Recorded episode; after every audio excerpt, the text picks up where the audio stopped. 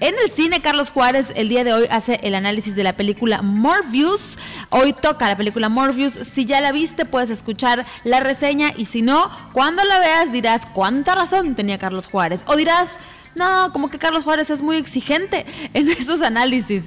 Eh, por cierto, esta semana, eh, en cuanto al cine, pues Will Smith se llevó se llevó la, la, la, premiación, la academia, desafortunadamente con un hecho que eh, nos puso a todos a hablar y a todos desde profesionistas y profesionales en salud mental, hablando de evitar la violencia, pudo haber reaccionado así, hubiera sido mejor así desde los memes desafortunados, ¿no? Que se aprovechan para esto. Pero bueno, en este, en este mundo estamos viviendo del internet y de la producción de contenidos, ya sea eh, de valor o de entretenimiento o un poco yo así le llamo basura, estos memes que aprovechan esta tendencia para eh, realzar el, hecho y lo que pasó en la premiación desafortunadamente con Will Smith. Fue la noticia, se llevó, se llevó, ya, la gente ni siquiera eh, dijo quién fue mejor actriz, mejor película, no se habló de eso, fue muy poco lo que se habló, pero bueno,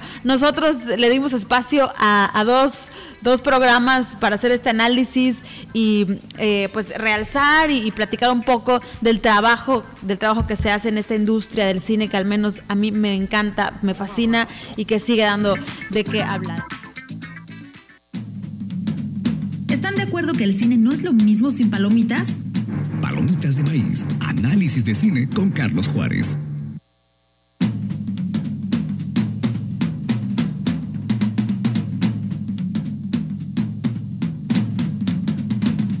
Acuerdo que el cine no es lo mismo sin palomitas? Palomitas de maíz, análisis de cine con Carlos Juárez.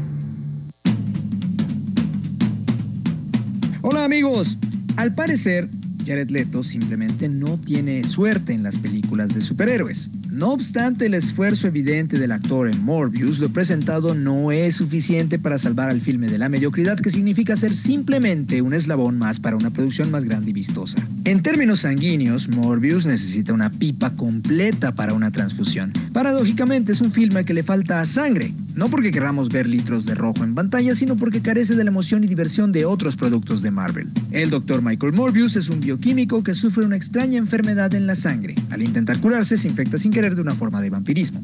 Sabemos que Marvel suele sufrir con sus cintas de antihéroes porque no se permite elevar las tramas más allá del cine familiar. Esa barrera es más que evidente en el Morbius de Daniel Espinosa, pues lejos de desarrollar un personaje sombrío, taciturno y que se debate entre sus necesidades físicas y morales, nos presenta a un hombre lleno de bondad que si acaso alcanza destellos de maldad, todo lo contrario al semi-vampiro que conocemos en las historietas. Pero nos sorprende si tomamos en cuenta que Matt Sasama escribió junto con Burke Sharpless el guion de este chupasangre.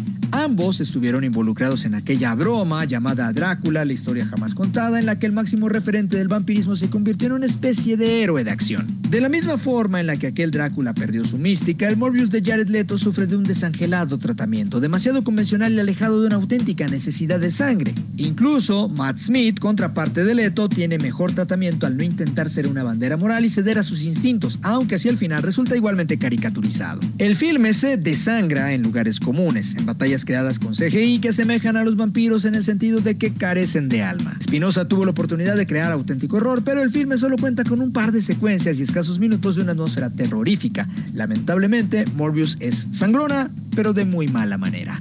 Comentarios y sugerencias son bienvenidos a la cuenta de Twitter, arroba Ahí despachamos. Se despide de ustedes Carlos Juárez y la próxima semana le seguimos a esto del cine.